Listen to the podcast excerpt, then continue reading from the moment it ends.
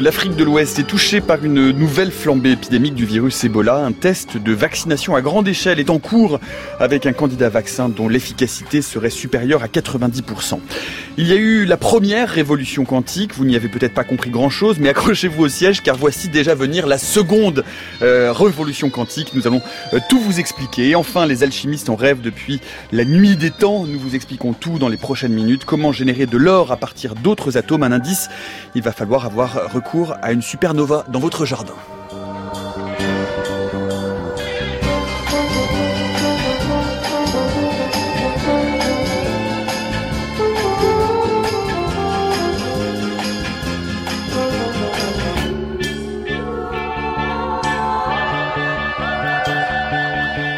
Ebola, révolution quantique et fabrique de l'or, c'est le programme précieux qui est le nôtre pour l'heure qui vient. Bienvenue dans la méthode scientifique. Et pour développer cet alléchant programme, ils sont les métaux précieux et rares de la vulgarisation scientifique, constitués eux aussi d'atomes créés dans le cœur des étoiles. Et oui, bonjour Caroline Tour. Bonjour. Chef du pôle santé euh, du magazine Science et Vie. Bonjour Sylvain Guilbeault. Bonjour à tous. Journaliste au magazine La Recherche. Et bonjour Sébastien Carassou. Bonjour, bonjour. De la chaîne YouTube Le Sense of Wonder. Et comme les étoiles qui créent ces métaux précieux, elle fait briller de mille feux l'actualité scientifique la plus brûlante chaque semaine. C'est Natacha Triou pour le Journal des Sciences. Bonjour Natacha. Bonjour Nicolas.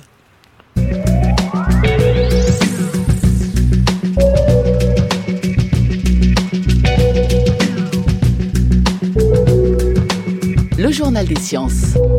Et pour commencer euh, ce journal des sciences, on revient sur euh, ce rapport publié euh, lundi par l'IPBES sur la chute et l'effondrement de la biodiversité dont nous avons beaucoup entendu parler tout au long de la semaine, Natacha. L'IPBES, hein, c'est la plateforme intergouvernementale sur la biodiversité et les services écosystémiques. Elle est considérée hein, comme le GIEC de la biodiversité. Alors ce rapport a pour objectif de mesurer l'impact de l'activité humaine sur la nature. 140 scientifiques du monde entier ont été mobilisés. Ils ont synthétisé les données et les analyses recensées par l'UICN, l'Union internationale pour la conservation de la nature. En bref, hein, c'est l'étude la plus exhaustive jamais réalisée. Le texte est ferme, l'ampleur de la destruction du vivant est plus grave qu'on ne pensait. Sur les 8 millions d'espèces animales et végétales recensées, environ 1 million d'espèces sont menacées d'extinction au cours des prochaines décennies. Ce taux d'extinction est sans précédent et il s'accélère Alors deux choses en sortent de ce rapport très clairement. 40% d'espèces d'amphibiens sont menacées, ainsi que 33% des récifs coralliens. Alors les récifs coralliens sont les premiers écosystèmes qui risquent d'être fortement endommagés. Alors dans cette étude, les causes de cet effondrement ont été hiérarchisées et modélisées. Paul Lidley est directeur du laboratoire d'écologie de l'Université Paris-Sud. Il est le principal auteur de ce rapport on a regardé euh, quels sont les, facteurs qui pilotent des pertes de biodiversité et euh, on a fait pour la première fois une comparaison de plusieurs modèles de l'impact de ces différentes euh, voies de développement socio-économique sur la biodiversité et sur euh, les services écosystémiques. Bon, il est expliqué euh, surtout par l'augmentation de pression sur la biodiversité, donc l'augmentation de vitesse de changement d'utilisation de terre, la surexploitation comme euh, le, les surpêches euh, par euh, l'augmentation de pollution. Donc on a vu l'augmentation par exemple par la pollution de plastique et d'autres facteurs comme le changement climatique qui pour l'instant aussi augmentent. J'ai travaillé sur le chapitre des scénarios en regardant le futur et l'un des les constats, et c'est si on peut s'arrêter à une augmentation de la température mondiale autour de 2 degrés, euh, les risques liés au changement climatique seul euh, d'extinction est de l'ordre de 5%. Si on arrive à un petit peu plus de 4 degrés, qui est tout à fait possible si on ne respecte pas Paris, on est autour de 16% d'extinction due au changement climatique seul et on peut rajouter à ça tout ce qui est lié avec euh, l'utilisation de terre ou euh, la surexploitation de, des pêcheries. Alors dans ce rapport, on peut aussi lire que pour préserver la nature, les actions gouvernementales bougent. Le nombre de surfaces protégées a augmenté par exemple, mais problème, ces réponses pour minimiser les dégâts ne sont pas suffisantes pour contrecarrer l'augmentation totale des pressions qui pèsent sur l'ensemble de la biodiversité. Le texte fait aussi un autre constat d'échec. Hein. En 2010, lors de la Convention sur la diversité biologique d'Aichi au Japon, un plan stratégique a été adopté avec 20 objectifs pour 2020. Sur les 20, seulement 4 ont été respectés. contrairement au GIEC qui proposait des objectifs clairs pour ralentir le, réchauffement climatique comme ne pas dépasser les 2 degrés, le rapport de l'IPBES reste assez vague sur les solutions concrètes. Il évoque une réforme majeure de l'économie avec des contrôles très forts. Gilles Boeuf est biologiste et professeur invité au Collège de France sur la chaire Développement durable, environnement et société. Pour lui, l'effondrement du vivant n'est pas inéluctable, mais pas sans un changement radical. Qu'est-ce qu'on mange? Comment on vit? Comment on voyage? Comment on développe en permanence une culture de l'impact? Si je fais ceci, ça va entraîner ceci. Ne faire aucun projet humain sans, a priori, se demander l'impact qu'il aura sur le vivant et la biodiversité. Arrêter d'assécher les mares, arrêter de couper les forêts tropicales, arrêter de surpêcher, arrêter d'empoisonner par une agriculture productiviste qui a tué les sols sur lesquels elle s'exerce. C'est tout ça qu'il faut qu'on fasse, ce qui veut dire qu'il faut qu'on revoie profondément notre économie aujourd'hui chaque minute qui passe, elle est inquiétante. Et surtout, arrêter de dire euh, ce sont nos enfants qui vont faire quelque chose. Il sera trop tard si on passe encore une génération. Hein. Alors justement, les indices s'accumulent depuis des années et pourtant il n'y a pas de réponse des gouvernements. Regardez même l'accord sur le climat hein, qu'on a obtenu à Paris dans la douleur, c'était pas simple. Hein. Le 12 décembre 2015, 195 pays viennent et promettent de faire quelque chose. Plus de 180 aujourd'hui ont signé l'accord de Paris, mais il y en a 9 qui font le travail. Donc ça veut dire qu'aujourd'hui, il faut absolument à tous les niveaux qu'on se mette réellement à considérer ceci comme une priorité des priorités, pas quelque chose de secondaire. C'est pas une histoire d'écolo farfelu, hein. le climat qui change et l'effondrement du vivant. Les gouvernements, ils bougeront quand les citoyens les pousseront à bouger. Hein. Et pour ça, en fait, euh, au niveau économique, pour moi, c'est clair. Hein. Il faut absolument cesser cette économie actuelle, suicidaire et stupide, qui consiste à faire du profit en détruisant la nature, en la surexploitant. Et puis, ben, pour poursuivre hein, dans cette lignée, c'est aujourd'hui le jour du dépassement pour l'Europe, le jour euh, euh, donc qui indique que nous avons consommé la totalité des ressources que nous pouvons produire pour en tout cas l'Union européenne, Natacha. Oui, aujourd'hui, ce vendredi 10 mai, l'Europe a déjà consommé l'ensemble des ressources naturelles renouvelables en un an. Alors les ONG, hein, The WWF et The Global Footprint Network, euh, ont fait un, calcul, hein, un autre calcul. Si le monde entier vivait comme les Européens, il faudrait 2,8 planètes Terre pour survenir à ses besoins. Euh, nous représentons 7% de la population mondiale et l'Europe use 20% de la production biologique globale. À partir d'aujourd'hui, on peut dire qu'on vit à crédit pour ces 8 prochains mois. Le Parlement britannique a voté un texte qui proclame l'urgence écologique et climatique. L'Angleterre devient le premier pays à déclarer l'urgence climatique comme urgence nationale. Alors c'est surtout une action symbolique car le texte n'a pas de conséquences directes sur la politique. Pour l'instant, pas de nouvelles mesures à l'ordre du jour. Et le gouvernement néo-zélandais a lui présenté une série de mesures pour lutter contre le réchauffement climatique. C'était mercredi dernier. Objectif neutralité carbone en 2050. Le projet de loi hein, qui n'est pas encore voté planifie une réduction de 10% de la production de méthane d'ici 2024. Le texte prévoit également la création d'une commission sur le changement climatique pour élaborer tous les cinq ans des budgets d'émissions. Pour les Verts et pour Greenpeace, hein, ces objectifs sont impossibles à tenir car le secteur agricole n'est pas concerné par ces mesures et qu'il est responsable d'un tiers des émissions de CO2 du pays. Deuxième sujet de ce journal des sciences, une équipe américaine est parvenue à imprimer en 3D des réseaux vasculaires complexes. C'est une innovation euh, à la une de la revue de Science euh, ce mercredi. Ces derniers mois, les technologies 3D dans le secteur médical font des progrès impressionnants. Il y a quelques semaines, on en parlait ici, une équipe israélienne a réussi à bio-imprimer un prototype de cœur humain à partir de cellules, de cellules souches. Là, les chercheurs de l'université de Washington ont recréé la complexité d'un réseau vasculaire. Alors l'architecture vasculaire, c'est un défi technique. Les systèmes vasculaires varient de quelques centimètres de diamètre à quelques dizaines de microns. Donc le premier défi, c'est celui de la miniaturisation. Ils sont allés jusqu'à réaliser une alvéole pulmonaire avec deux micro-canaux indépendants qui s'enchevêtrent sans se pénétrer et qui peuvent communiquer entre eux. Ils ont rendu ce système perfusable et optimisé pour la transplantation, et ça, c'est une première. La méthode en question, hein, c'est celle de la photopolymérisation. Un vidéoprojecteur projette des images de 2D en haute résolution sur une solution pré-hydrogel qui se solidifie au contact de la lumière. Jean-Christophe Friquin est directeur de recherche en bioingénierie tissulaire à l'INSERM. Pour lui, il ne s'agit pas de vaisseau vasculaire à proprement parler, mais on s'en approche. C'est un mime de vaisseau mais qui ne contient pas toutes les composantes euh, biologiques euh, des vaisseaux.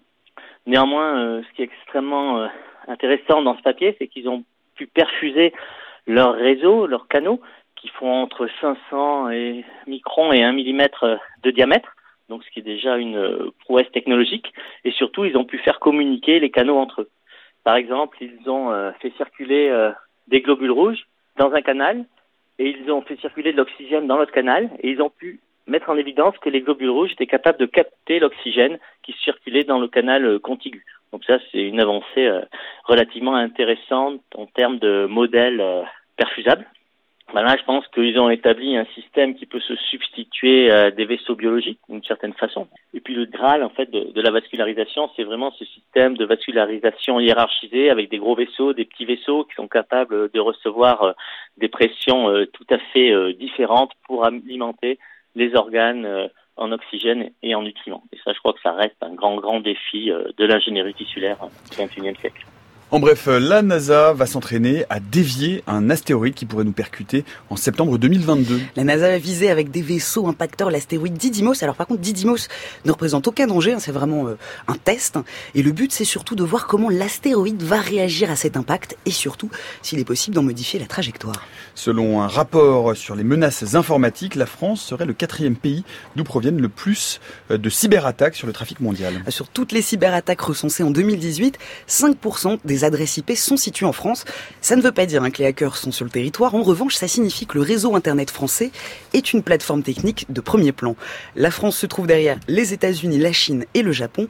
Et selon ce rapport, la finance et les technologies sont les principales cibles des cyberattaques. Et pour conclure ce journal, comme chaque semaine par notre rubrique de sciences improbables, c'est une étude euh, qui a été publiée dans la revue Nature Human Behavior et des neuroscientifiques euh, ont montré qu'une zone, pardon, qu'une zone précise du cerveau s'active chez les joueurs de Pokémon. On l'appelle même la zone Pokémon du cerveau. Mm. L'étude a réuni 11 personnes qui avaient joué à ce jeu de façon intensive pendant l'enfance et 11 non initiés. Ils ont visionné une centaine d'images, des visages, des dessins animés, des animaux. L'activité cérébrale est similaire pour tous, mm. sauf à la vue d'un Pokémon. Les IRM montrent que chez tous les anciens joueurs, une zone cérébrale s'actionne, hein, le sillon tempo, temporo-occipital.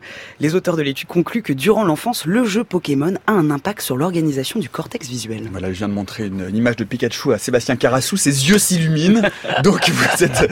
Voilà, Sébastien. On a ramené en enfance. Merci beaucoup euh, Natacha pour ce journal des sciences. Peut-être euh, un mot, euh, un mot des réactions à ces différents sujets sur cette étude dont on a beaucoup beaucoup, parlé autour de la biodiversité. On s'y attendait, on avait mesuré un peu l'ampleur de ce qui était en train de se produire aujourd'hui, Caroline? Euh, Oui, oui, non, on s'y attendait. Hein. Les chiffres euh, qui sont dans, ce rapport ne sont pas des chiffres qui sont nouveaux, c'est l'effet, euh, politique là qui est important. C'est qu'on a l'impression qu'il y a un impact politique en effet. Puis ce qui a été dit aussi par, par l'intervenant que vous avez eu, c'est, c'est l'idée qu'on a pu mettre en place des mesures de protection, mais qu'elles étaient insuffisantes, voire parfois contre-productives, en séparant des espaces dans lesquels les espèces étaient euh, protégées et puis en installant juste à côté un espace dans lequel l'homme pouvait euh, faire tout ce qui lui plaisait. En fait, on a coupé euh, de grandes, de grands transferts de population, de grands échanges, sans même y penser, sans penser à mal, en se disant on leur réserve une place, elle est suffisante. Et on a vraiment joué un, un, un contre-jeu sur la biodiversité sans s'en apercevoir. Sylvain? Oui, oui, c'est vrai euh, qu'il ne faut pas se cacher derrière son petit doigt. Tous les voyants sont au rouge aujourd'hui pour la biodiversité. Néanmoins, il faut quand même essayer de voir le côté positif de ce genre déjà d'institution, l'IPBES, qui qu'on appelle souvent le, GIEC de la biodiversité. Donc euh, c'est une institution assez récente et on espère que maintenant elle va donc fournir ces rapports où du coup les, biologistes s'unissent vraiment à l'échelle internationale pour, pour, les produire.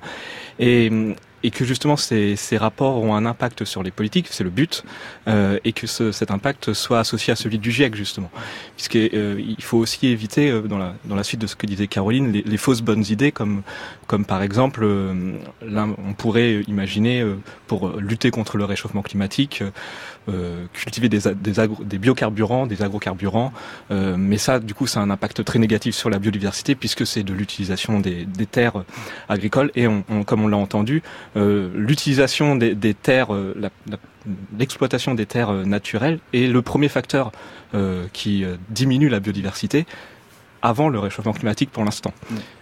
Et oui, je vous renvoie d'ailleurs, on avait les idées claires de cette semaine, on va vous remettre le lien hein, vers la vidéo euh, de ce petit programme hebdomadaire euh, que j'ai euh, la chance de produire. la question que nous posions à une éco, une écologue, est-ce qu'il est trop tard? Est-ce qu'il est trop tard pour lutter contre le réchauffement climatique? Alors la réponse c'est non, mais en même temps c'est un vrai non mais car il y a vraiment ces questions autour notamment de ce qu'on appelle le tipping point, le point de basculement. L'écosystème climatique est un écosystème très complexe et avec des boucles de rétroaction négatives qui sont effectivement très préoccupantes. Un mot peut-être aussi Caroline sur ces euh, tout, tout ce qui ressort en, en bioingénierie, la bioimpression, le cœur, le réseau vasculaire. On a l'impression qu'on fait des pas très rapides en ce moment dans ce secteur-là et qu'on n'est pas très très loin de pouvoir bioimprimer des organes, ce qui serait euh, pour le coup une vraie révolution biomédicale euh, dans le domaine des ouais, Vous avez raison, là on est dans une période d'accélération, mais mm. c'est pas la première en fait. Il y en a eu plusieurs. On a plutôt l'impression que c'est comme une course à chaque fois avec une sorte de faux départ. On va avoir des super annonces, on a des images qui sont aussi absolument hallucinantes la plupart du temps. On a l'impression que cette fois-ci c'est la bonne, qu'on a recréé un organe des vaisseaux, qu'on peut avoir recréé euh, des, organes euh, simples comme euh, une vessie ou des choses comme ça. Le truc, c'est que c'est un peu, un peu toujours la même chose. La variété cellulaire de ces organes, elle n'est pas exactement la même que celle qu'on trouve dans l'organe naturel. Et donc, si la forme a l'air parfaite, la fonction ne l'est pas.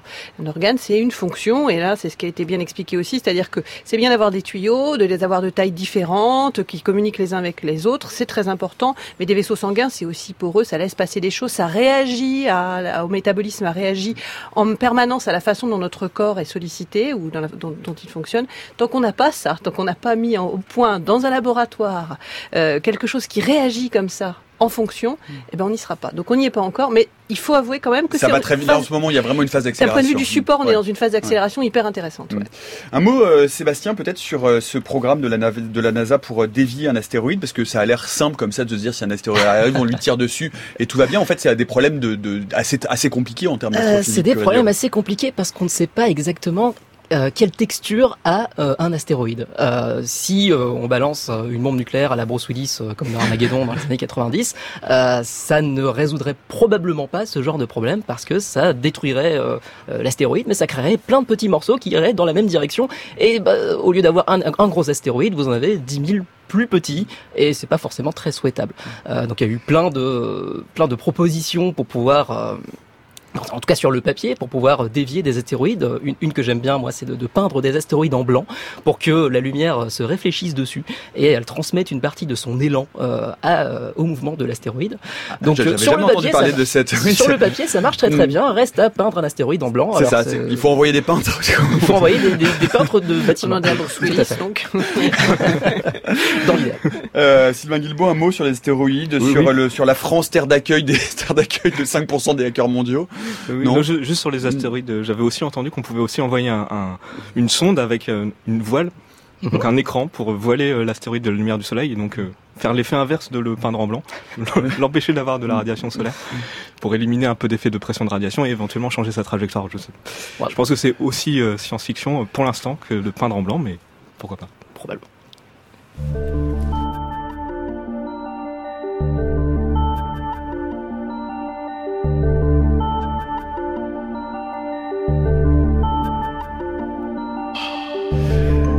À 16h18, bientôt 16h20 d'ailleurs sur France Culture, c'est notre vendredi consacré à l'actualité des sciences et de la recherche. Pour commencer le euh, premier des trois dossiers de cette euh, journée, après l'épidémie de 2014-2016 hein, qui avait fait plus de 11 000 morts en Afrique de l'Ouest, une nouvelle euh, poussée de fièvre Ebola en République démocratique du Congo a déjà fait plus de 1000 morts, là début mai, menace de s'étendre d'ailleurs à l'Ouganda, au nord Kivu. Les, les autorités sanitaires testent donc à une vitesse record dans les processus de validation d'un traitement, un vaccin qui s'appelle le V920 sur les populations locales, malgré euh, certaines appréhensions et des difficultés euh, socioculturelles, un vaccin dont l'efficacité serait supérieure à 90%, euh, Caroline Tour, mais on est dans de l'expérimentation vraiment très rapide sur le terrain, un peu un peu à l'improviste. Un peu à l'improviste. Il y a plein de choses à raconter sur cette histoire de, de vaccin contre le virus Ebola. Il y a une chose qu'on peut dire déjà, c'est que ben, ça n'a pas été si long. C'est-à-dire qu'à partir du moment où on s'est donné les moyens de chercher un vaccin qui pourrait protéger contre ce virus. Eh bien, on l'a trouvé. On a eu des, des, hypothèses, on les a testées en laboratoire, on a trouvé assez facilement. C'était pas forcément un problème euh, scientifique, c'était un problème aussi d'application, et c'est là qu'on arrive au cœur du sujet actuel. On a une épidémie qui est la deuxième plus importante épidémie euh, d'Ebola qui a lieu actuellement. Vous l'avez dit, 1000 morts. Vendredi dernier, le ministre de la Santé euh, de la RDC, République démocratique du Congo, l'annonce. il estime prudemment qu'il faudra six mois au minimum pour venir à bout de cette épidémie. Donc, qu'est-ce qu'on fait? Eh ben, on a ce vaccin qui, dès 2005, en laboratoire, a montré qu'il pouvait être efficace pour protéger les primates et qu'il a ensuite été testé, encore une fois, dans un point de vue expérimental sur des personnes saines. On l'a utilisé, on a vu qu'elle fabriquait des protections contre le virus Ebola. Donc, on a l'impression que ça peut fonctionner. Cette fois-ci, il est testé à large échelle, mais d'un point de vue euh, compassionnel, c'est le terme qu'on utilise, c'est-à-dire que il n'est donné qu'aux gens qui sont les plus exposés, euh, qui sont le plus à risque d'avoir euh, donc de, côtoyer quelqu'un qui a, le virus Ebola, qui en est mort aussi, et on ne donne à ces personnes, on ne donne, on ne le donne qu'à ces personnes-là pour l'instant parce que vous l'avez dit, on est dans une phase de validation et, et la maladie, elle va très vite. Quand on est en période épidémique, ce serait compliqué de ne pas donner le vaccin, même s'il n'est pas totalement validé. Le risque est trop important euh, de la maladie par rapport au risque potentiel euh, du vaccin, dont on sait qu'il a quand même, il produit des effets secondaires, mais qui semblent mineurs, avec des douleurs, quelques fièvres, mais rien comparable au risque de souffrir de la maladie euh, Ebola et surtout et, d'en mourir. C'est un vaccin thérapeutique, prophylactique? Non, c'est un vaccin prophylactique. C'est vraiment, c'est le vrai vaccin. C'est celui qui mm. vous permet de vous protéger. Normalement, il serait donc efficace à 90 euh, Pour autant, on dispose pas de chiffres. Hein. Ça, c'est curieux parce qu'ils veulent pas donner de chiffres. C'est un, peu curieux. c'est un peu curieux. C'est non, il y a rien de curieux là-dedans. C'est c'est d'une complexité sans nom sur le terrain. Il y a vraiment eu, il y a un problème, un, problème de remontée d'informations, de, de, de, descente et de remontée d'informations. Euh, c'est complexe de faire un suivi des gens. Les, les personnes qui sont vaccinées euh, ne vont pas forcément venir ensuite euh, reconsulter. Les prélèvements sanguins, il y a eu des problèmes de prélèvements sanguins qui se sont perdus, qui se sont égarés. Bref, pour avoir des données, il va falloir encore du temps. On a l'impression quand même que si cette fois l'épidémie est un peu plus plus contenu, c'est grâce sur le terrain à l'utilisation de ce vaccin. Ça semble être le cas. On a aussi euh, les possibilités euh, euh, théoriques, expérimentales, d'évaluer son efficacité. Donc on estime que ça pourrait être très efficace, mais on a des questions, il y a des limites. Ce vaccin, il a des limites, euh, d'ores et déjà, on le sait. Il ne protège que contre une seule souche, mhm. qui est la souche Zahir. Alors, la bonne nouvelle, c'est que c'est quand même celle qui sévit actuellement, mhm. et c'est la principale. Il y en a quatre autres, mais elles sont, elles fonctionnent plus à bas bruit. Et, euh, et il est aussi, euh, on ne sait pas s'il est efficace pour les personnes qui sont vulnérables. Typiquement, on ne sait pas si sur les enfants et sur les femmes enceintes, sur des personnes qui seraient fragiles, qui seraient touchées par d'autres maladies, est-ce qu'on peut le donner, est-ce qu'il sera efficace? On ne sait pas. Donc ça, c'est aussi une limite importante. Et puis, euh, vous l'avez dit, sur son efficacité vraiment, c'est en ce moment que ça se joue. Et c'est à la fois de réussir à le donner. On peut avoir le meilleur vaccin du monde. Si on n'arrive pas à le donner, à l'administrer à la population qui en a besoin, bah, il sert à rien. Et puis, une fois qu'on a réussi à mettre en place de, des grandes phases de test, avoir les informations, c'est-à-dire avoir des données fiables, validées, scientifiquement euh, euh, vérifiées, ça nous permettra, ça permettra à l'espèce humaine de se protéger de ce virus qui est quand même particulièrement effrayant. Hmm. Comment est-ce qu'on arrive du coup à ce chiffre de 90% de protection? C'est une estimation? C'est une estimation. Une estimation sur les modèles animaux? Ouais, c'est des estimations. aussi sur, les, sur, les, essais, sur les essais euh, cliniques qui ont été menés. Hein. Donc, hmm. euh, on a une estimation. Voilà, on peut euh, estimer que dans 90% des cas, on a une protection qui serait efficace contre contre le virus, contre l'infection par le virus. Et alors, ce vaccin, parce que il y a différents il y a différents essais hein, évidemment qui sont en cours, mais, mais depuis d'ailleurs les premières épidémies de 1976, celui-là pourquoi avoir choisi celui-là? Comment est-ce qu'il fonctionne par rapport aux autres euh, tentatives thérapeutiques qui avaient été menées pour euh, essayer de trouver des remèdes à Ebola? Donc actuellement, il y en a un qui est testé. L'OMS euh, a donné son accord pour qu'il soit testé largement, utilisé de manière compassionnelle. C'est le V920 dont vous parliez. Il y en a trois autres qui sont également en cours d'élaboration. Si celui-ci a été sélectionné, c'est principalement parce qu'il est valable en une seule injection. Autrement dit, il n'y a pas besoin de faire revenir, je vous le disais déjà, même rien que pour faire revenir ensuite euh, des patients vaccinés, c'est très compliqué. Donc quand il faut deux injections, on imagine bien que c'est compliqué. L'un des candidats vaccins, par exemple, bah, c'est le problème. Il faut deux injections pour qu'il soit efficace. Donc euh, voilà. Et ce, ce vaccin-là, il est aussi euh, facilement fabricable. Il n'est pas très complexe. Il correspond à plein de vaccins actuels. On a simplement pris un bout d'ADN du virus Ebola qui correspond à un petit, une petite molécule molécule à la surface du virus. Ce petit ADN, il est mis à l'intérieur d'un virus animal qui lui est bénin pour l'homme, il ne nous provoque pas de maladie chez nous.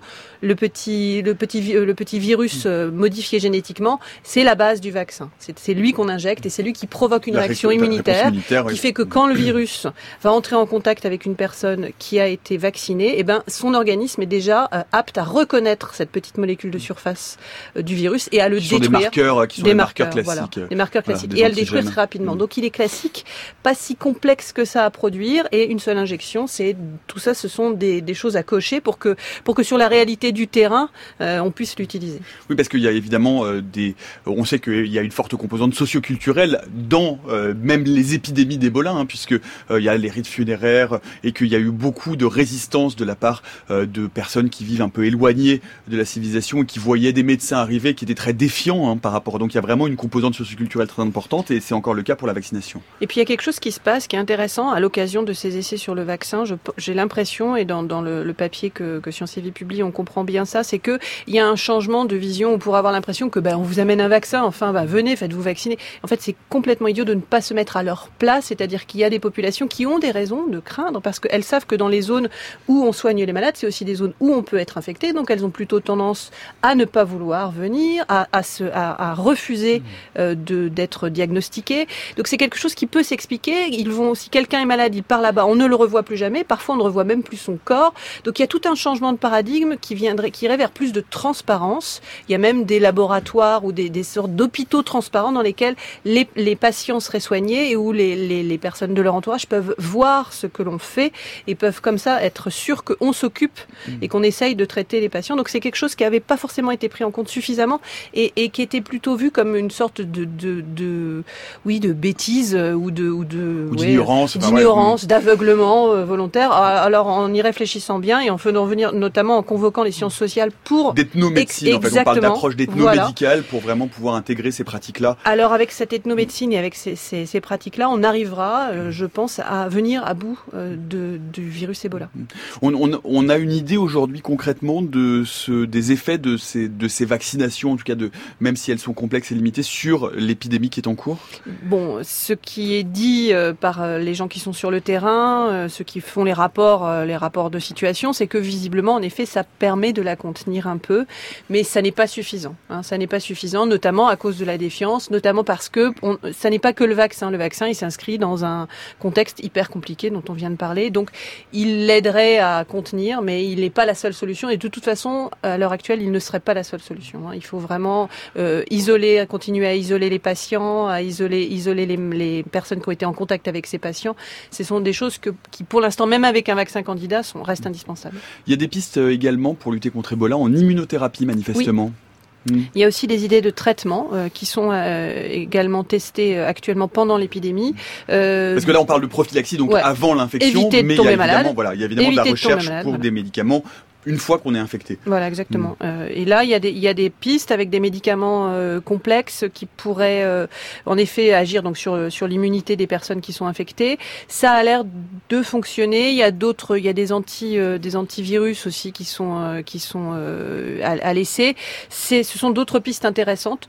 Ce sera un complément au vaccin. Si ce vaccin est extrêmement efficace et si on peut l'utiliser de façon rapide et organisée, il sera la première barrière. Hein. Ce sera lui qui sera qui sera la première barrière, mais c'est reste indispensable évidemment d'avoir des traitements pour les gens qui passeront entre les mailles du filet. Quid de scénarios qui inquiètent depuis que l'on connaît Ebola, puisque évidemment c'est une fièvre hémorragique, donc ça marque les esprits, c'est euh, le taux de mortalité est très élevé, euh, et j'ai lu là en préparant cette émission qu'il y avait encore des inquiétudes hein, que euh, cette épidémie-là puisse faire un outbreak, c'est-à-dire mm -hmm. une sortie du bassin épidémique, et notamment via les voies aériennes, euh, via euh, le Nord Kivu. Euh, aujourd'hui, est-ce que est-ce qu'il est, qu est, possible encore euh, qu'Ebola fasse sorte de, de ce bassin d'Afrique de l'Ouest Bien sûr, c'est ce qui s'était passé en, entre 2014-2016, la dernière épidémie. C'est ce qui a fait un pro, qui a provoqué un réveil euh, de, de, des pays occidentaux et puis des laboratoires euh, aussi qui ont reçu des financements de, pour la recherche, pour continuer leur, le développement de leur recherche. Oui, ça peut toujours arriver. Bien sûr, ça peut toujours arriver. Après, c'est extrêmement contrôlé rapidement dans nos pays. On parlait, on parlait de, de la dangerosité du virus. On sait qu'il est qu'à 90 90% létal. Il peut être jusqu'à 90% létal ce virus-là, mais c'est pas forcément le cas pour des gens qui reviendraient et seraient soignés dans des pays occidentaux. La médecine les prendrait en charge très rapidement. Donc on est, on est, oui, c'est toujours possible. C'est toujours possible, bien sûr. Sylvain Guilbeault, un mot? Oui, alors moi je, je, vois ça seulement de loin et Caroline a très bien résumé la situation. Moi, moi, ce que ce que je constate, c'est que d'une part, euh, effectivement, c'est une bonne nouvelle déjà de voir que rapidement, on arrive à développer un vaccin qui semble être efficace. bien sûr, il faut être prudent encore à ce stade. Euh, ça, laisse quand même euh, réfléchir sur le fait qu'effectivement, euh, euh, quelle est l'implication des, des, pays riches, des laboratoires pharmaceutiques pour soigner d'autres pathologies qui tournent, qui touchent majoritairement des, des pays plus pauvres euh, et euh, qui sont un peu ignorés, un peu laissés de côté parce que finalement euh, ce n'est pas un, marché assez lucratif pour des laboratoires pharmaceutiques ou assez intéressant pour pour des pays développés. et l'autre chose qui, qui, qui, qui, me marque aussi, c'est qu'effectivement c'est c'est une très bonne nouvelle de, de disposer d'un vaccin contre Ebola, mais on, on voit bien aussi que, que ça à lui seul, ce n'est pas une panacée, ça ne résout pas le, problème d'un coup de, baguette magique. Et, euh, et, et ça montre aussi l'importance euh, d'avoir un système de santé stable dans un pays euh, qui, couvre l'ensemble de la population avec des centres de santé, des, des personnels qui sont formés et, surtout qui, des, des, personnels qui sont, qui sont au contact de la situation, qui sont eux-mêmes issus de cette population, qui la comprennent, qui parlent le même langage qu'eux, qui peuvent leur, leur expliquer ce, qu'on fait, euh, plutôt que voilà, plutôt que des qu'imaginer des, des, des, individus étrangers qui viennent. on peut imaginer avec leur, leur tenue ultra protégée, leur injecter des vaccins. Là, on peut bien sûr comprendre que dans cette situation-là, il y ait des réticences dans une population. Oui, bah, deux choses. La première, c'est que vous avez raison. Hein, c'est évident qu'un système de santé qui fonctionne, euh, c'est euh, l'alpha, l'oméga quand même pour qu'un vaccin soit utile et, soit protecteur. On le voit avec la rougeole en Ukraine, dont on entend beaucoup parler. Le système de santé euh, s'est écroulé pour des raisons évidemment de, guerre euh, sur place. Et puis on voit ressurgir la maladie, la rougeole. Et pour, parler sinon de, sur le fait que d'autres maladies qui touchent des pays peu développés pourraient bénéficier de vaccins. En fait, il y a un problème, c'est que si d'un point de vue scientifique, Ebola, euh, ben, quelque part, il y a de la chance dans notre malheur, c'est qu'on a réussi à trouver une solution assez rapide. Pour ce qui est du paludisme, par exemple, on tourne autour et avoir un vaccin contre le paludisme qui est, qui est, euh, qui est, euh, il y en a qui sont en train de développer, c'est beaucoup plus compliqué. Le paludisme, c'est provoqué par un parasite, c'est plus compliqué. Pareil, la tuberculose, là, c'est une, une, bactérie, on galère pour trouver le bon vaccin. Donc c'est pas toujours une histoire d'argent. Pour ce qui est des vaccins, en tout cas, c'est parfois une histoire de connaissances, de science. C'est parfois très compliqué de trouver un vaccin. Pour Ebola, la bonne nouvelle, c'est que visiblement, on a trouvé un moyen de se, se protéger. Il reste encore à l'appliquer. Et je vous renvoie à ce vendredi actu où je pense que c'est notre camarade Cécile Lestienne qui nous avait parlé justement de cet objectif. Euh, je crois que c'était sur le paludisme zéro et de montrer comment le vaccin, la vaccination. C'était vous, Caroline, ou c'était Cécile? Non, Je sais plus. C'était Cécile. Euh, montrer pourquoi c'était si compliqué d'arriver à zéro paludisme parce que euh, c'est des mécanismes euh, biologiques beaucoup plus complexes beaucoup plus compliqué, ouais. et beaucoup plus difficiles pour atteindre ce fameux paludisme zéro.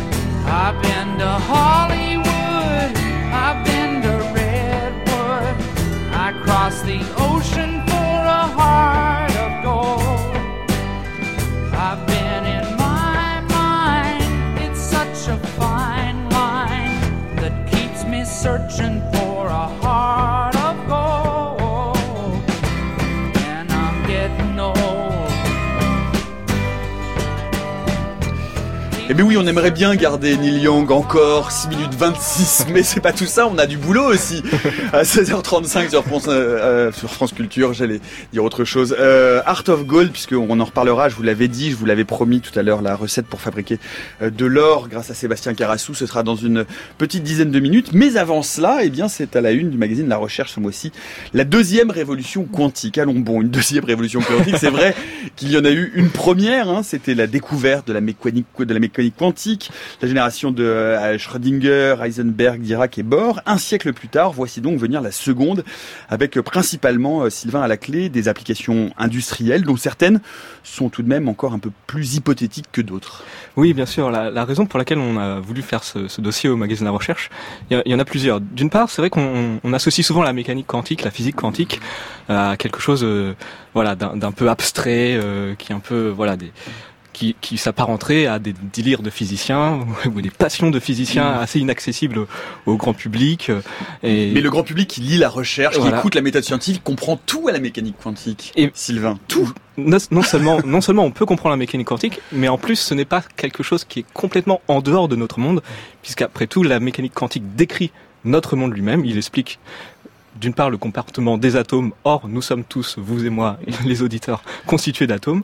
Donc finalement, la mécanique quantique explique notre monde et, ses applications, c'est à quoi on peut l'app- l'appliquer pour faire des, des, des choses qui pourraient être utiles. Ce ne sont pas seulement des, des, i- des ordinateurs quantiques qui sont effectivement, comme vous le disiez, un peu lointains dans leurs applications concrètes, mais euh, même si beaucoup de, de chercheurs et chercheuses euh, y travaillent aujourd'hui. Bien sûr, Mais, mais il y a d'autres applications euh, plus euh, pratiques euh, qui existent déjà, qui sont développées, qui commencent à sortir des laboratoires.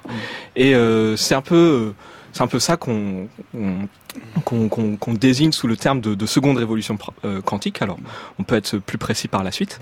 Mais donc, et actuellement, il y a une sorte de, un peu de, de buzz dans la dans la communauté euh, euh, physique et même ça a touché les les, les, les décideurs économiques euh, puisque le pour reprendre le- l'exemple de l'Union européenne, l'année dernière, en fin d'année dernière, a été lancé le, un flagship européen, donc une, une initiative de financement de projets de recherche euh, qui vise à financer sur 10 ans à, à hauteur d'un milliard d'euros des projets de recherche dans la seconde révolution quantique.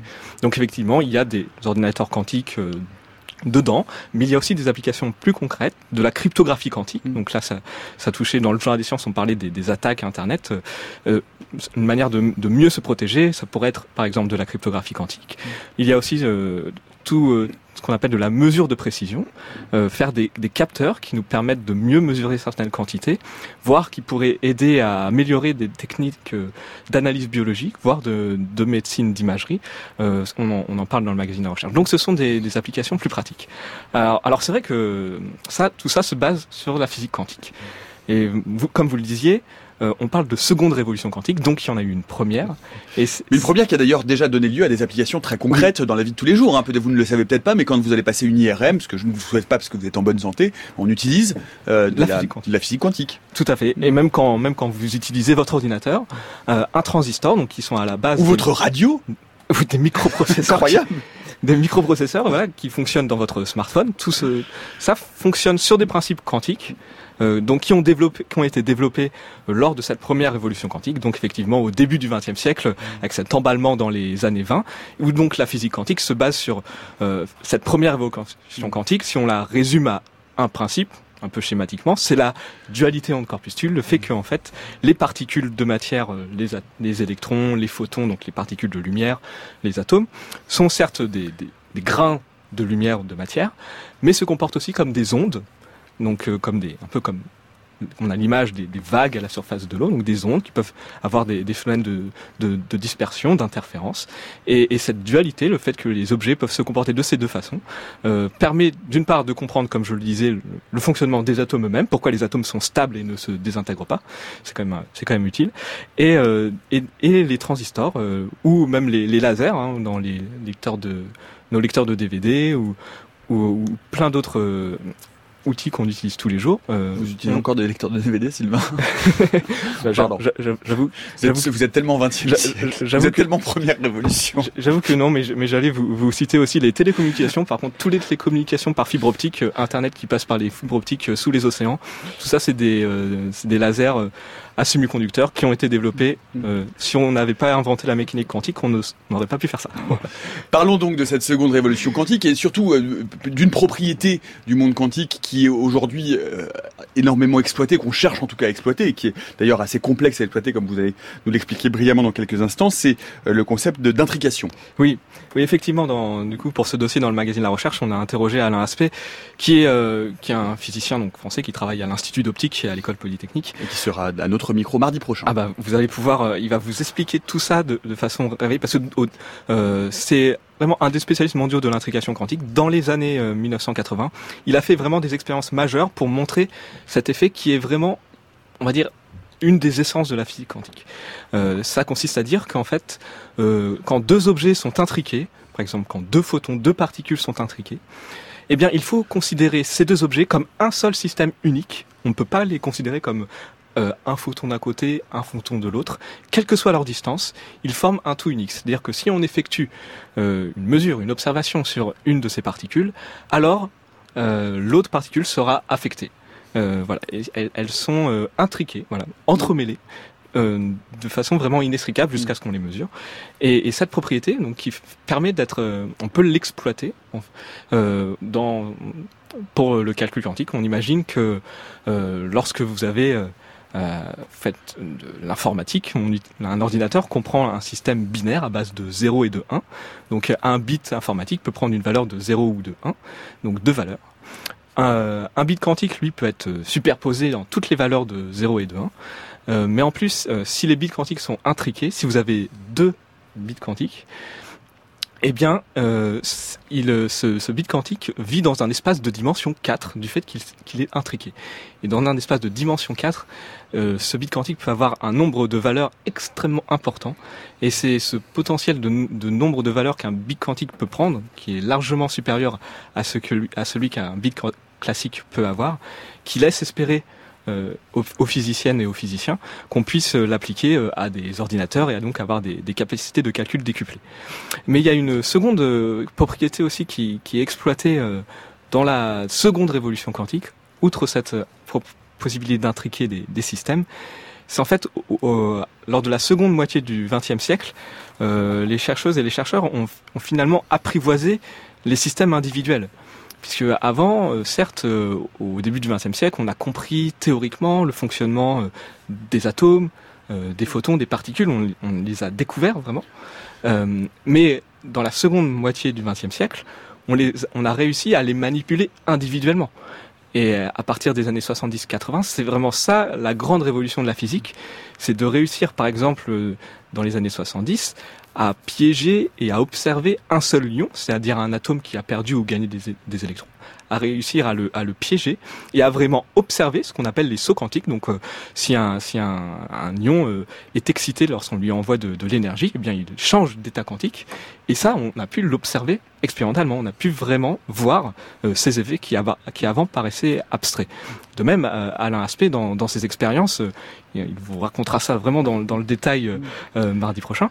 Eh bien, il, lui, euh, euh, il maîtrisait l'émission de, de paires de photons à l'échelle individuelle, des paires individuelles de photons. Et c'est vraiment, euh, vraiment une maîtrise technologique euh, de ces outils-là qui a servi dans les années 70-80 à faire ces découvertes fondamentales, vraiment à apprivoiser les principes de la physique quantique, et qui aujourd'hui euh, franchissent les portes des laboratoires dans des applications plus concrètes.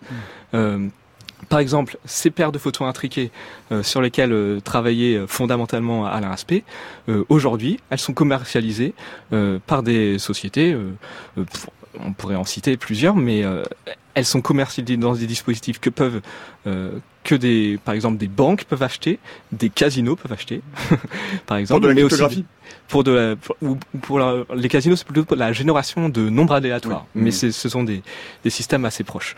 Euh, mais euh, mais aussi, les, on imagine bien sûr que les militaires sont très intéressés par euh, la possibilité de faire de la cryptographie. En, en un mot, comment on utilise l'intrication?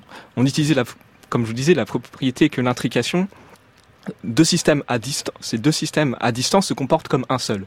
Si on imagine que nous deux, moi et Nicolas, vous et moi, nous partageons une paire de photos intriquées, euh, eh bien, quelle que soit notre distance, quelle que soit notre distance, eh bien, nous avons cette paire qui nous sert à construire une, clé crypto- cryptographique. Et si jamais un espion voudrait euh, connaître euh, notre clé secrète et donc mesurer l'un de nos photons, eh bien, ça perturberait le système. Et donc, à distance, si, si l'espion euh, capte mon photon et, et le mesure, On saura que instantanément- le message a été lu. instantanément, Nicolas, vous vous en rendrez compte. Voilà, ça, c'est le. Nous avons été espionnés. Tout Euh, à fait. Mais il y, y a plein de choses et il y a plein d'applications euh, intéressantes. J'aimerais peut-être que vous nous, nous- nous disiez un, un- un mot, alors même si c'est un peu de la science-fiction, néanmoins il y a tout de même euh, la perspective d'un Internet quantique euh, Mm. avec déjà des réseaux et une expérimentation euh, en Chine entre Pékin et Shanghai. Alors ça rencontre plein d'obstacles techniques, mais c'est tout de même assez passionnant. Oui, oui, oui. L'objectif, c'est effectivement de, parce que un des, une des limites à la cryptographie quantique euh, donc, que je vous expliquais à, à l'heure actuelle, c'est que si on veut, les- la lumière, c'est très utilisé dans les télé- télécommunications parce que ça se propage à une très grande vitesse, la vitesse maximum euh, autorisée par la théorie de la relativité. Par la physique. voilà, tout simplement. Euh, mais ça se propage dans des fibres optiques. Et il y a de l'atténuation dans les fibres optiques. euh, voilà, la, la lumière perd peu à peu de sa puissance. Et donc, euh, dans les télécommunications quantiques, euh, euh, ça pose un problème euh, puisqu'on ne peut pas amplifier la lumière tout en gardant ses propriétés quantiques. Et donc, au bout d'une centaine de kilomètres, on perd ses propriétés. déjà, on perd la puissance du signal, on perd ses propriétés d'intrication. Donc, si on veut utiliser, faire des réseaux à grande échelle, il faudrait développer ce qu'on appelle des répéteurs quantiques qui permettent d'amplifier, le, de répéter le, signal tout en conservant ses propriétés quantiques. Et ça, ça n'existe pas à l'heure actuelle. Effectivement, euh, on interroge Stéphanie Wenner qui travaille aux Pays-Bas sur, euh, sur cette question, qui a obtenu euh, un, financement de, du flagship européen que je mentionnais en introduction, et qui donc essaye notamment de développer des répéteurs quantiques qui permettraient d'étendre des réseaux pour faire en particulier de, de la cryptographie quantique, vraiment à l'échelle de plusieurs pays. Effectivement, il existe aujourd'hui une ligne entre Pékin et Shanghai, donc 2000 km en Chine, euh, qui fait effectivement de, qui transmet un signal quantique, mais 2000, mais en fait, il, il- il- la ligne n'est pas quantique de bout en bout puisqu'ils n'ont pas de répéteur quantique. Et en fait, ils ont des îlots. Ils ont une, voilà une, une soixantaine d'îlots entre Pékin et Shanghai où en fait ils font des manipulations. Le, le signal repasse par un état classique avant d'être transformé en, en état quantique. Donc la sécurité n'est pas assurée de bout en, de bout en bout. Et donc ça, c'est vraiment une, une frontière à l'heure actuelle sur, sur ces réseaux. Mais il y a des applications euh, plus concrètes, comme je le disais, pour faire des, aussi des, des capteurs euh, quantiques à l'heure actuelle, en particulier pour le champ magnétique. Mhm. Euh, je vais pas, on, on fait un article pour détailler comment ça marche ex- exactement. Mais l'idée, je, je vous parlais d'atomes, de particules qui, qui existent. Mais en fait, euh, ce qui est encore plus euh, passionnant, c'est qu'on peut, on a identifié des, des systèmes euh, dans la matière solide parce que euh, on sait aujourd'hui, effectivement, les physiciennes et les physiciens savent manipuler des atomes, euh, mais on sait aujourd'hui euh, manipuler des systèmes qui se comportent comme des atomes artificiels, mais qui sont imbriqués dans la matière solide, en particulier dans des, dans des cristaux de diamants Mhm. qu'on peut produire très facilement, euh, qui sont beaucoup plus faciles à manipuler, puisque contrairement à des atomes, on n'a pas besoin de chambre à vide pour, pour, les, pour les manipuler. Et donc avec ça, on peut faire des capteurs à champ magnétique qui aujourd'hui commencent à vraiment à sortir des laboratoires. Voilà, c'est à lire euh, la deuxième révolution quantique dans le euh, numéro de la recherche de ce mois-ci. Et si vous aviez une caméra pour voir ce qui se passe dans ce studio, Caroline Tourbe est en train de réviser sa physique quantique pendant la présentation de Sylvain. C'est la une de Science C'est aussi la également. une de Science. Au-delà du quantique. Voilà, de la quanti, de la, de la Oui, mécanique on est au- quantique on est partout. au-delà, nous, on est au-delà. Vous êtes au-delà. Mais nous, on sera dedans mardi, donc avec Alain Aspect, on parlera précisément d'intrication quantique. Et vous allez voir, on va, on va se faire plein de nœuds au cerveau, ça va être hyper chouette. La méthode scientifique, Nicolas Martin. À 16h50 euh, sur euh, France Culture et dans la méthode scientifique, on parlait de diamants à l'instant, et bien maintenant nous allons parler encore de matières précieuses, d'or, de platine. C'est le moment où vous prenez donc votre cahier de notes, un crayon, un papier, une gomme, puisque comme promis depuis le début de cette émission, nous allons maintenant euh, aborder de façon très pratique, très pragmatique, la synthèse de l'or euh, à partir d'autres éléments. Alors attention à ne pas reproduire toutes les expériences dont il va être euh, question chez vous, ou d'employer euh, une supernova à proximité d'animaux ou d'enfants au bas âge, Sébastien Carras. Ça peut être dangereux. Oui, c'est pas très conseillé. hein. Beaucoup sont s'y sont frottés, mais peu ont réussi. Euh, Ils ne sont plus là pour en témoigner en tout cas. Donc voilà, l'histoire c'est que deux astrophysiciens euh, américains, donc Imre Bartos et euh, Marka, euh, ont publié cette semaine dans la revue Nature une étude qui concerne l'origine de l'or sur Terre. Alors ils ont simulé l'évolution simplifiée euh, de notre voisinage interstellaire à l'époque de la formation de notre système solaire et ils ont réalisé plein de scénarios différents pour trouver le processus qui reproduit au mieux euh, les abondances de pas mal d'éléments lourds qu'on observe dans le système solaire comme euh, l'or, le platine, etc. ou encore euh, certains éléments radioactifs comme euh, l'uranium et le plutonium. Et selon cette étude, euh, le scénario le plus probable, il est assez euh, assez insolite, c'est que 80 millions d'années avant la formation du système solaire, deux étoiles à neutrons, donc des cadavres d'étoiles massives, euh, qui, qui sont des restes des étoiles euh, massives après leur mort, Supermassive même, oui. euh, supermassives, donc euh, de 9 à 25 fois la masse du Soleil. Euh, donc ces étoiles à neutrons sont entrées en collision à 1000 années-lumière d'ici, et les débris de cette collision ont forgé une bonne partie des éléments lourds qu'on retrouve sur Terre. Euh, donc c'est quand même un résultat assez, Non, assez intéressant. c'est assez intéressant. Ce qui- ce qu'il qu'il faut peut-être expliquer, Sébastien, c'est que en fait, la nucléosynthèse classique, c'est-à-dire dans les étoiles, il y a un moment donné où il y a une ligne de stop. C'est-à-dire que ça va jusqu'au, on peut, on peut former des éléments jusqu'au fer, mais après le fer, ça s'arrête brutalement. Tout à fait. On va, on va le- remettre le tableau, des- le tableau périodique des éléments sur le fil Twitter de l'émission avec la méthode FC. Non, parce que comme ça, on voit bien à quel moment ça s'arrête et qu'est-ce qui se passe pour tous les éléments qui sont après, parce qu'il y en a quand même une tripotée. Tout à fait, parce que le fer, en fait, c'est l'élément le plus stable de l'univers. Il va pas se laisser fusionner comme ça en des éléments plus lourds. Du coup, euh, pour forger des éléments plus lourds que l'or, euh, plus lourds que le fer, pardon, Mhm. euh, il faut, il faut avoir recours à des, à des autres processus. Euh, des et niveaux d'énergie beaucoup plus forts, beaucoup plus avec grands. des énergies beaucoup plus fortes, Mm. Euh, notamment pour forger des éléments lourds comme l'or ou le platine. La recette, c'est ce qu'on appelle la capture rapide de neutrons. Alors la capture rapide de neutrons, c'est très simple, c'est que vous balancez énormément de neutrons sur un noyau d'atomes pendant un temps extrêmement court, donc en moins d'une seconde, et ces neutrons vont finir par se transformer en protons dans le noyau, et vous allez avoir la création d'un nouvel élément, Euh, parce que c'est le nombre de protons euh, dans, dans un- dans le noyau d'un atome qui détermine de quel élément chimique il s'agit. Et la capture rapide de neutrons, c'est un processus assez particulier, hein, parce que non seulement ça requiert des températures supérieures à 1 milliard de degrés, et puis comme son nom l'indique, c'est censé être un processus ultra rapide, donc qui a lieu en moins d'une seconde. Donc pour les astrophysiciens, l'enjeu, c'est à partir de là, c'est de trouver dans l'univers des événements qui peuvent porter la matière à 1 milliard de degrés en moins d'une seconde. Et ces événements, il n'y en a pas 10 000, il y en a deux. Euh, donc d'un côté, on a les supernovae, qui sont des explosions d'étoiles massives. Et ces explosions, elles sont tellement violentes qu'elles sont euh, plus brillantes qu'une galaxie entière pendant quelques jours. Et de l'autre côté, vous avez les collisions d'étoiles à neutrons. Et donc les collisions d'étoiles à neutrons, il se trouve que c'est des événements extrêmement rares dans, notre galaxie. Il s'en produit euh, quelques-unes par euh, millions d'années dans notre galaxie, alors que euh, les supernovae, ils en produisent euh, un ou deux par siècle. Donc il y en a beaucoup plus. Par contre, lors d'une supernova, euh, on produit beaucoup moins d'éléments lourds qu'une collision d'étoiles à neutrons, en termes de, de masse d'éléments lourds créés. C'est-à-dire combien par C'est quoi, c'est quoi les proportions par exemple Alors, j'ai des- pas les, j'ai pas les chiffres en tête, mais Je, euh, je, je crois, si, si j'ai bien tout compris, que non, mais pour donner une idée de la quantité de matière qui est produite, euh, c'est plusieurs fois, plusieurs, plusieurs fois la, la- la- Jupiter. A- ouais, on est sur du 10 puissance 21 kg, je crois, lors d'une collision d'étoiles à neutrons. Je vais Euh, ça. Alors, ne, ne serait-ce. Il y a, eu des modèles récents qui ont été publiés en 2018 qui ont prédit qu'une seule collision entre deux étoiles à neutrons peuvent générer entre 3 et 13 fois la masse de la Terre en or. Donc, euh, donc s'il faut faire des placements, c'est là qu'il faut les faire. Alors moi j'ai, ouais, j'ai plusieurs. Bon, c'est un peu, c'est un peu, c'est un peu flou. J'ai plusieurs masses de Jupiter. ouais. Bon, c'est pas, c'est pas terrible, c'est pas hyper. C'est plusieurs. C'est, plus, plusieurs. plus que un. Bon, alors faut peut-être rappeler à quoi ça ressemble une, une collision d'étoiles à neutrons. Allez-y, on vous Euh, écoute. donc il faut imaginer deux grosses boules de neutrons, chacune de la taille de Paris, hein, donc une vingtaine de kilomètres de diamètre, qui spiralent l'une vers l'autre et qui se rapprochent de plus en plus. Et puis elles finissent par entrer violemment en collision et par fusionner pour donner soit une plus grosse étoile à neutrons, soit un trou noir, selon la masse des deux objets. Et donc ces collisions, elles donnent lieu à des explosions euh, absolument épiques qu'on appelle des kilonovae. Et, euh, et ces kilonovae, elles produisent entre autres des bouffées intenses de rayons gamma, donc on peut, on peut les voir avec des, télescopes appropriés. Et lors de ces kilonovae, les débris de l'explosion, ils vont être éjectés dans l'espace euh, interstellaire à des vitesses carrément folles, hein, de 30% de la vitesse de la lumière. Et ces débris vont s'entrechoquer avec la matière environnante. Et c'est comme ça que des éléments lourds comme l'or vont être créés. Et ces éléments vont être ensuite mélangés à la nébuleuse euh, primordiale pour donner un système solaire comme le nôtre par la suite. Donc ces collisions, elles émettent entre autres des, des, des, des ondes gravitationnelles, hein, des, Mhm. des vagues dans l'espace-temps qu'on peut voir depuis euh, l'autre bout de l'univers. C'est celle qui a été détectée euh, il y a 3, 4, Il y a alors en C'était- août 2017, Août euh, la, dans la, 2017. la première euh, qui dans, dans ce contexte de détection. de fusion de deux étoiles à neutrons. Absolument. Grâce à la collaboration LIGO et Virgo, et bon, ça a complètement révolutionné l'astrophysique parce que ça nous a donné des nouveaux yeux pour voir l'univers littéralement. Euh, et donc voilà. Par contre, des collisions d'étoiles à neutrons, on n'en connaît pas énormément. Hein. On les compte littéralement sur euh, les doigts d'une main.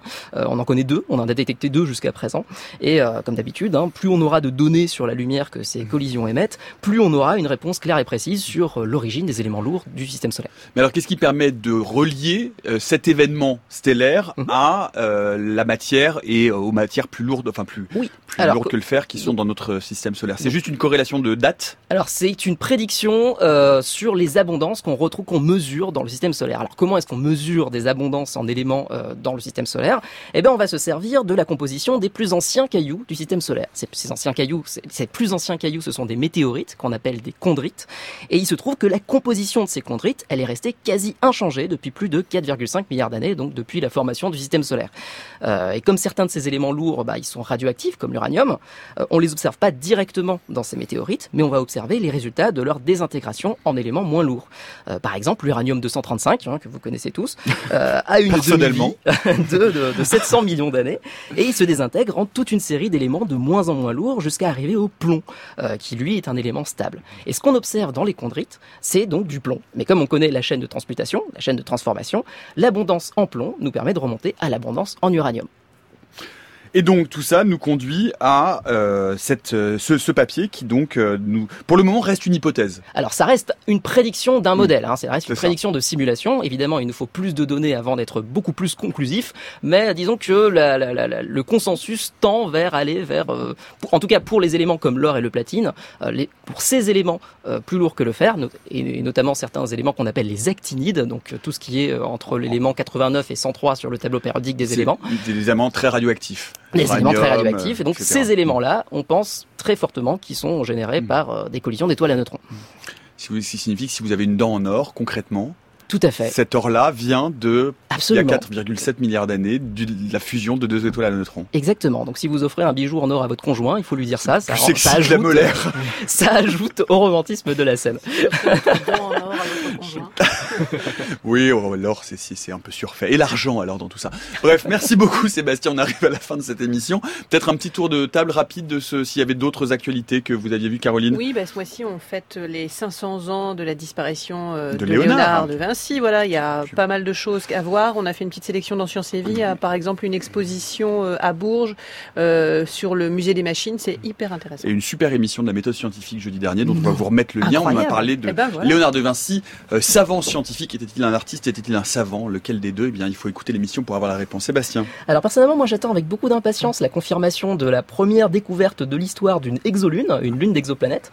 Il se trouve que le télescope spatial Kepler, il a détecté des variations de luminosité un peu bizarres autour d'une étoile à 8000 années-lumière d'ici. Et ces variations, elles correspondent au signal d'une exolune. Alors on n'est pas sûr pour l'instant, mais on sera probablement sûr le 25 mai, euh, date à laquelle on s'attend à la prochaine variation bizarre. Sylvain.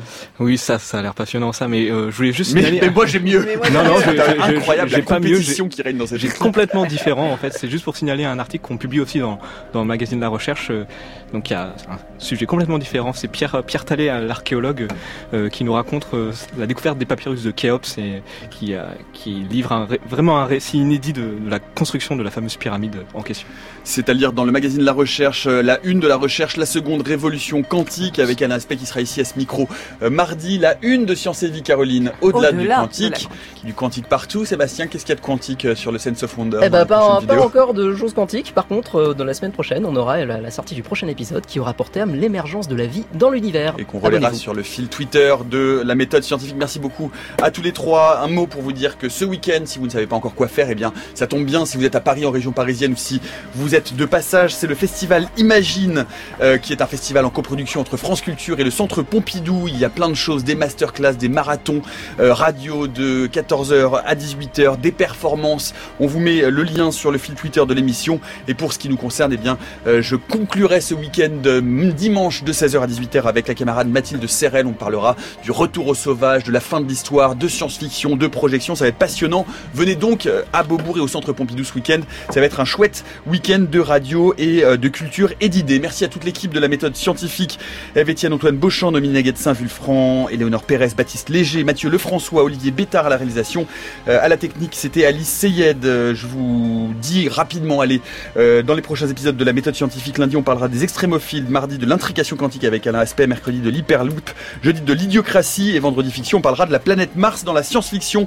Dimanche, on se retrouve à Beaubourg et lundi à l'antenne à 16h jusqu'à preuve du concert.